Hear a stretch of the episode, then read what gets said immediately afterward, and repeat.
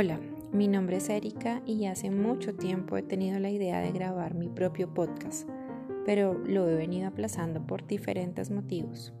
Siempre encontramos una excusa, falta de tiempo, inseguridad en mis conocimientos en general, sobre espiritualidad, sobre tecnología, sobre cómo crear un episodio, sobre hacerlo en YouTube o hacerlo en dónde.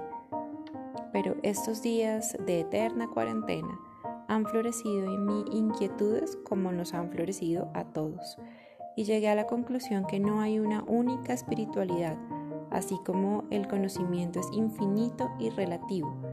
Yo estoy en búsqueda de mi espiritualidad y quiero acompañarte a encontrar la tuya.